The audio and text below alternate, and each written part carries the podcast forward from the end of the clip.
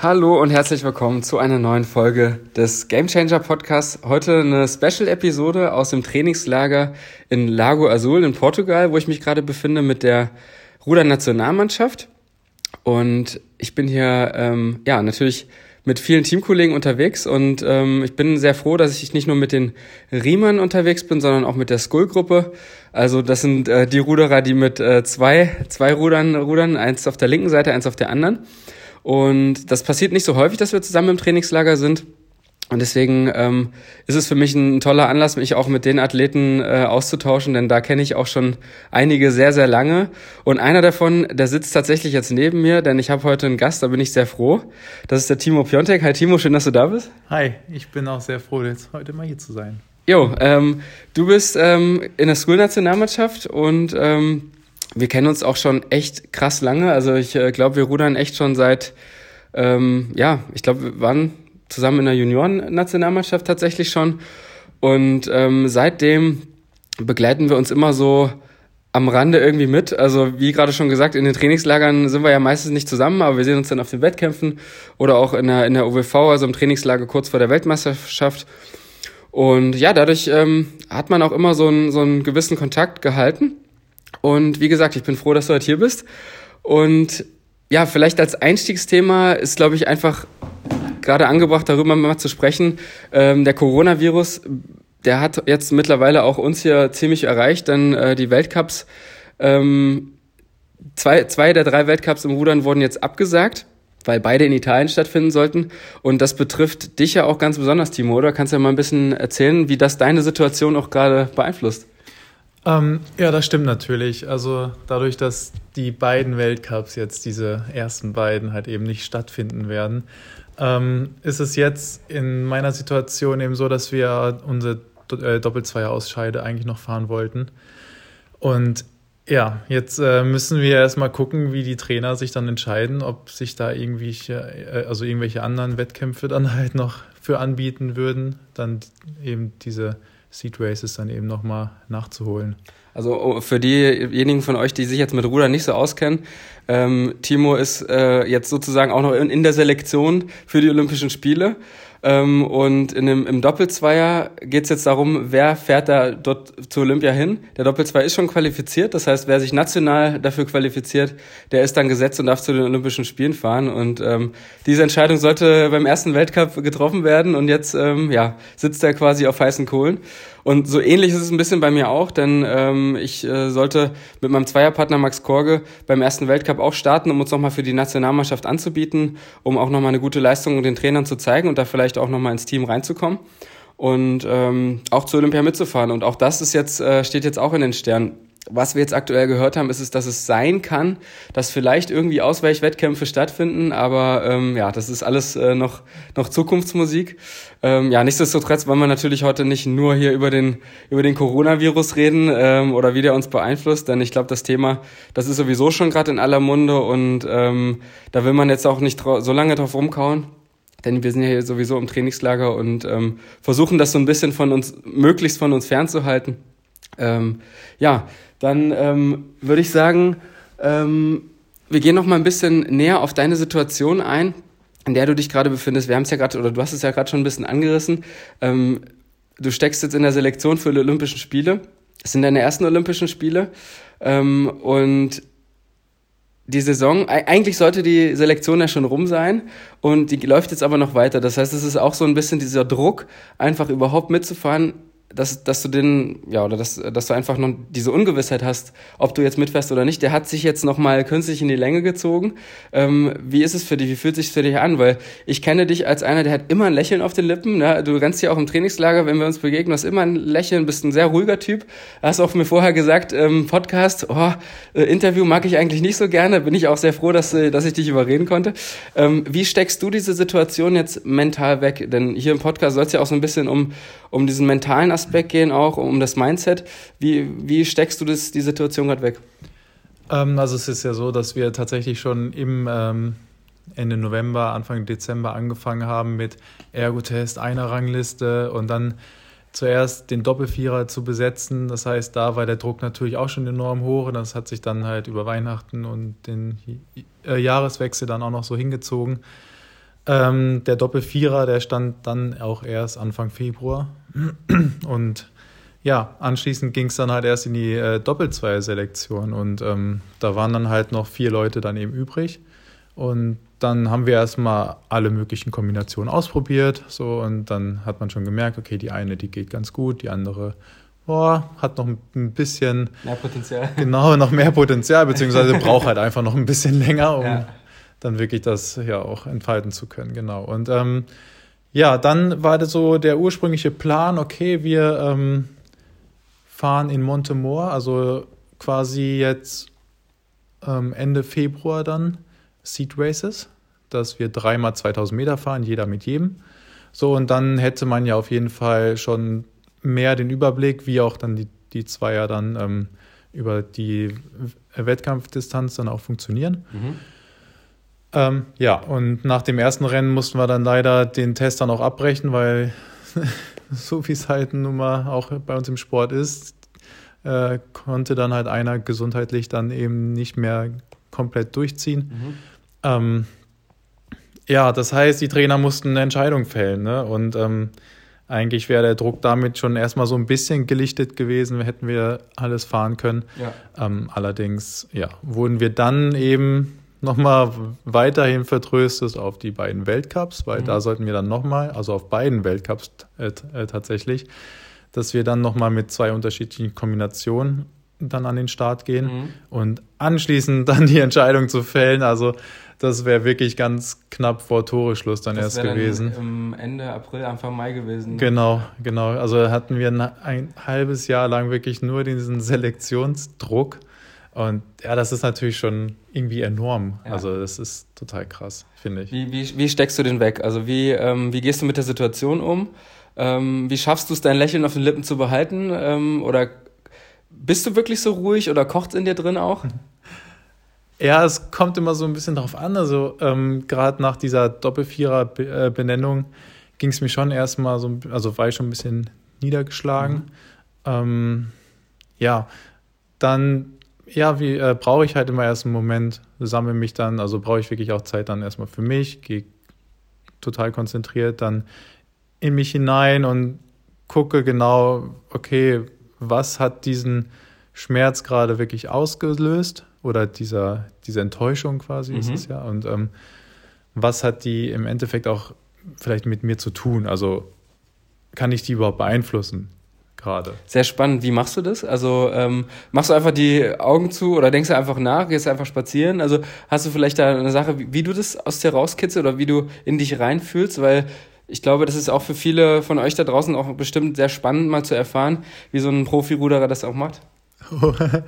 ähm, ja, ist so ein bisschen schwierig zu erklären. Ähm, ich habe es, also meine Frau hat mich auch dazu, ähm, also wir zusammen haben uns da so ein halt so auch was überlegt. Also durch sie kam ich dahin. So, mhm. ähm, das ja. so zu hinterfragen dann immer. Genau, auch dann wirklich dann ähm, ja eben diese positive Einstellung oder beziehungsweise dieses Negative dann auch mal gehen zu lassen. Mhm. Ne, das ist im Endeffekt geht es ja eher darum, das Negative dann von ihr halt abzulösen, ja. Einfach mhm. dann ja zur Seite zu stoßen und nach vorne zu gucken halt auch. Und Genau. Wie, wie konkret ist dir das jetzt zum Beispiel nach der Situation mit dem Doppelvierer gelungen? Also hast du da irgendwas Besonderes irgendwie gemacht oder ähm, es war das eher so ein Prozess, der dann einfach dadurch gekommen ist, dass du einfach ähm, ja, dich da einfach damit aktiv auseinandergesetzt hast? Also ganz gut geholfen hat auf jeden Fall ähm, darüber zu sprechen. Ja. Also es ist einfach ähm, sich an, an die Person zu wenden, ne, die einem sehr nahe steht und einfach die Gefühle dann auch wirklich mal rauszulassen. Ne?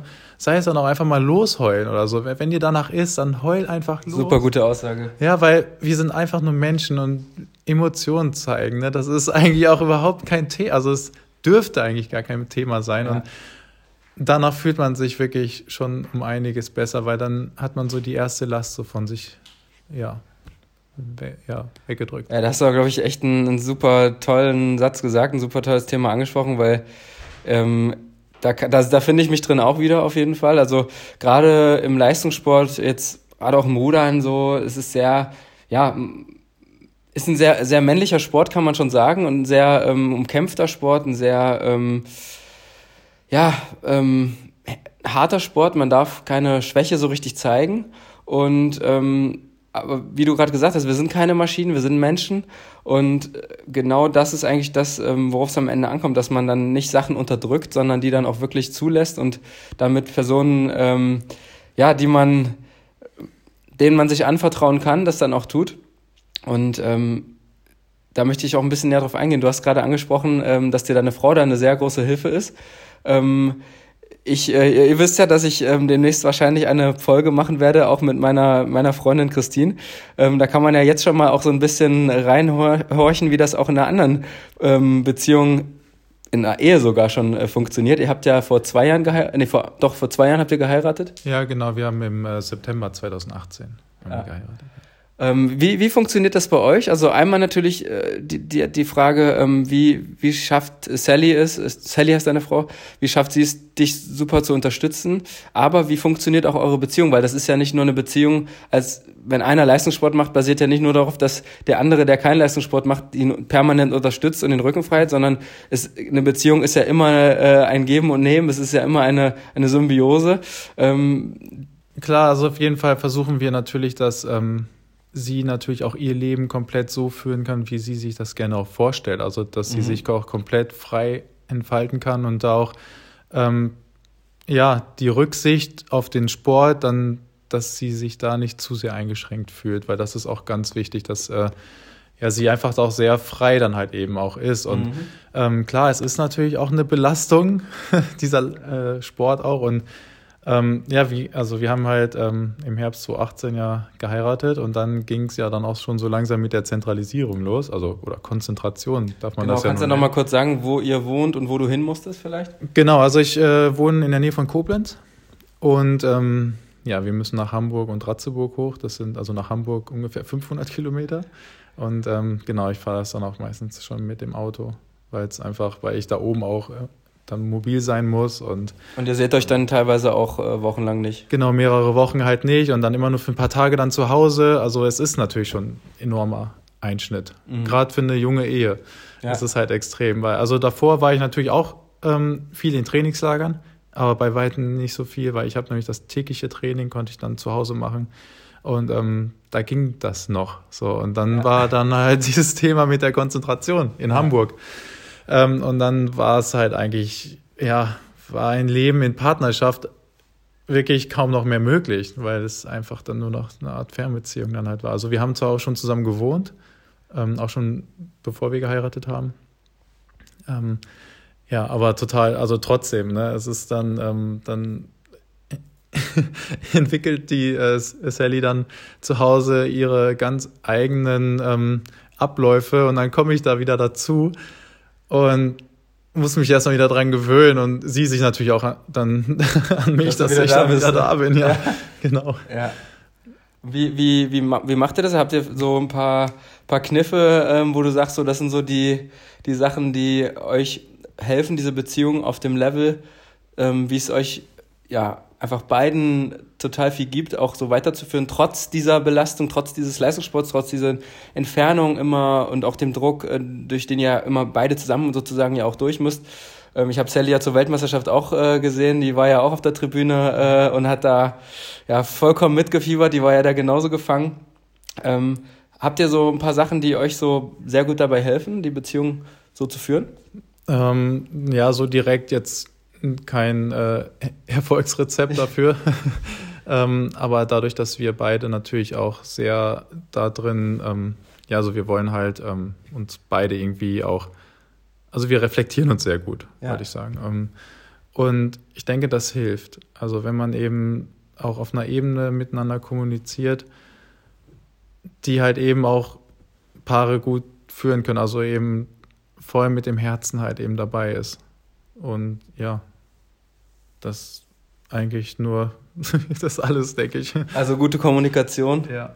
Ist, äh, ja, das kann ich definitiv auf jeden Fall schon mal bestätigen. Also das ist äh, bei uns nicht anders. Ähm, also ihr telefoniert wahrscheinlich dann sehr häufig auch. Genau, telefonieren oder auch äh, Videotelefonie, ja. klar. Das auf jeden Fall auch. Weil, also mir ist ja total wichtig und ähm, das tut einfach gut, auch ihre Stimme zu hören, sie zu sehen und ähm, ja, weil es passiert auch einfach so viel in ihrem Leben, nicht nur in meinem. Und äh, da ist es einfach schön, wenn man sich dann auch gut immer wieder austauschen kann. Ja, sehr schön. Ähm, du hattest mir auch äh, schon mal erzählt, dass die Sally dich ähm, auch so ein bisschen äh, beraten hat, sozusagen in, in so eine Richtung auch mit einem Mentalcoach zusammenzuarbeiten. Ähm, sie macht tatsächlich auch selber in der Richtung ein bisschen was. Ähm, ich, da, da bin ich sehr gespannt. Das äh, würde ich gern, dass du mir das nochmal etwas genauer erzählst, weil das äh, hast du ge äh, ja gestern, als wir da auch schon mal ein bisschen drüber gesprochen haben, so ein bisschen angerissen. Das finde ich ein super, super spannendes Thema. Ähm, und ja, wie, wie, wie hilft sie dir da, beziehungsweise was machst du da genau? Ja, es ist ähm, wirklich total spannend. Also ähm, durch Sally habe ich eine Frau kennengelernt, die ist ein Guru, wirklich. Die ist eine Mentalcoach, das ist unfassbar. Ähm, sowohl auf Beziehungsebene, also jetzt ähm, für die Beziehung quasi Sally und Timo haben wir halt natürlich auch schon viel gearbeitet, aber auch mich als Sportler oder als Persönlichkeit gehe ich da auch sehr, sehr gerne hin, weil ähm, die hat uns schon durch viele, viele Krisen auch äh, äh, ja, gebracht, geholfen, dass wir da auch selbstständig halt ähm, ja, durch konnten. Sehr cool. Und ähm, ja, also bei ihr hat dann ähm, die Sally nämlich auch eine Ausbildung gemacht. Sie okay? Ähm, arbeitet oder kann kinesiologisch arbeiten. Das heißt, okay, oh es ist total schwierig zu erklären, wenn man den Begriff halt noch nie wirklich gehört hat. Ähm, kinesiologisch arbeiten ist quasi, man ähm, ja fragt das das System als Ganzes, also den Menschen quasi dann sieht man immer als, als Ganzen. Ja. So, und ähm, dann benutzt man quasi äh, den linken oder rechten Arm, das ist vollkommen egal, eben ähm, in Form von einem Muskeltest dann quasi. Also man hält den Arm dann halt hoch und der, der den, ähm, der Gegenüber dann quasi, der stellt dem System oder stellt dir dann halt auch eine Frage und dann ähm, ja, testet der Arm dann eben stark oder schwach. Ja, und, und das ist, äh, man, man nimmt dann auch so ein bisschen Kontakt auch mit der, seinem Unterbewusstsein auf, oder? Ist es, ist es nicht sogar so dann? Mhm. Also das, es geht ja darum, was, äh, was in einem drin vorgeht, auch das Unterbewusstsein zu fragen, was man jetzt nicht sofort denkt, sondern eher, was man fühlt dann. Äh, ja, genau. Es ist ähm, auch gar nicht mehr so das Fühlen, sondern eben das ähm, okay. wirklich nur das Unterbewusstsein. Also, ja. dass du das gar nicht wirklich steuern kannst. Also, es ist dann einfach wirklich, dass das innere System dann eben genau das so entscheidet. Weil, ähm, wenn du da irgendwie so ein, eine Blockade halt drin hast, dann ähm, komm, kommst du da so viel leichter dran. Weil du dann total befreit bist, weil du mental nicht bei der Sache sein musst, sondern eben, ja, das ähm, ja, aber es ist, ist auf jeden Fall eine, eine, spannende Thematik und du arbeitest mit dem Mentalcoach dann auch ähm, noch in anderen Bereichen ähm, oder mit anderen Tools sozusagen dann, außer, außer diesem einen Test jetzt zum Beispiel? Zum Beispiel habe ich das jetzt, äh, bevor ich die Seed Races hatte, ähm, mich da eben mit ihr dann auch so komplett drauf eingeschossen, ne, dass ich halt mental dann auch voll da bin. Ja, damit man da einfach nochmal genau, also sich bereit macht für diese Belastung. So, weil ich hatte halt irgendwie so das Gefühl, okay, hm, ich soll jetzt 2000 Meter fahren, dreimal direkt voll hintereinander weg. Ähm, ich bin noch nicht bereit dafür. So, und dann äh, bekommt man schon, also habe ich dann halt so ein bisschen ja, Panik bekommen, nicht wirklich, aber ich war mir halt noch nicht so sicher, ob ich das wirklich so schon jetzt kann. Ja. So, und dann bin ich halt zu ihr hin, habe ihr genau meine Problematik auch geschildert und dann ähm, sind wir das Problem halt ganz entspannt angegangen. Und danach bin ich rausgegangen und war wirklich voll da und ähm, genau meinen Stärken auch bewusst und ja. Hast du da so Sachen, die du dann vorm Wettkampf machst, um dich dann in so ein, ich nenne es jetzt mal Flow auch, in so einen Tunnel, in so ein, äh, ja, in so ein, so ein höheres Selbstzustand reinzukommen? Ja, habe ich. Das ist, ist, auch eigentlich ganz cool. Das habe ich auch äh, damals 2018 schon angefangen, auch äh, mit, äh, mit Lars zusammen. Ähm, weil, also also Lars war dein Zweierpartner genau, damals? Lars war 2018 mein Zweierpartner, genau.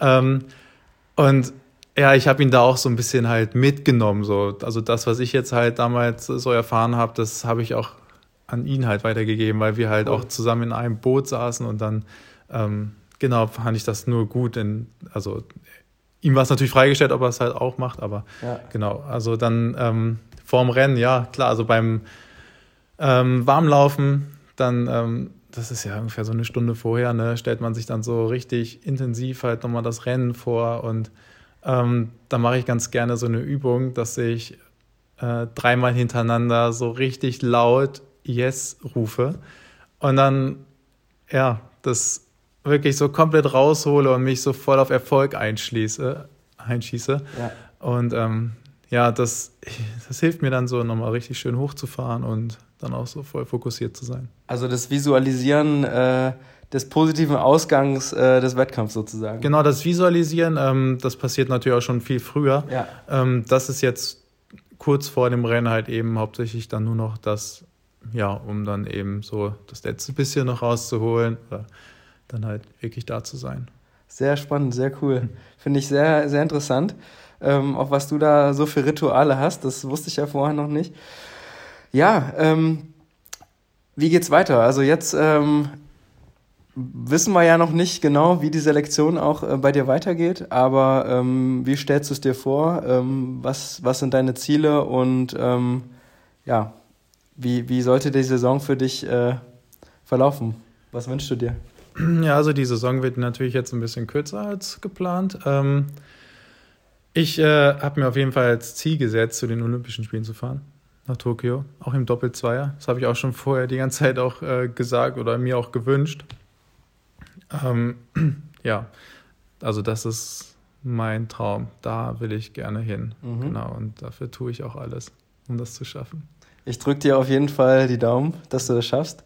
Ähm, ja, also ich bin total beeindruckt, ähm, wie offen du hier ähm, mit mir darüber gesprochen hast im Podcast. Also auch äh, ähm, gerade, was ich auch vorhin im Gesprächsverlauf schon gesagt habe, ähm, die Themen, ähm, wie du mit Herausforderungen umgehst, wie du auch mit Situationen, mit negativen Situationen umgehst, beziehungsweise Situationen, die im ersten Moment erstmal ähm, einem negativ vorkommen.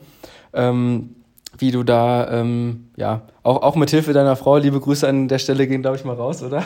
Genau, genau, genau, auf jeden Fall, ja. ähm, wie du das, ähm, wie du das machst, bin ich sehr beeindruckt und dass du auch so offen darüber sprichst, genauso. Und dann, ja, sage ich einfach mal vielen, vielen Dank, äh, dass du in meinen Podcast gekommen bist, in den Game Changer und hier teilgenommen hast. Ähm, ihr reist ja jetzt dann ähm, Freitag wieder, wieder nach Hause und ähm, Samstag, am, am, am Samstag, Samstag, am Samstag und trainiert dann dort weiter und bereitet euch auf die hoffentlich Wettkämpfe, die stattfinden, vor. Ich drücke dir die Daumen, Timo. Schön, dass du da warst. Vielen, vielen Dank fürs, fürs Teilnehmen. Ja, vielen Dank.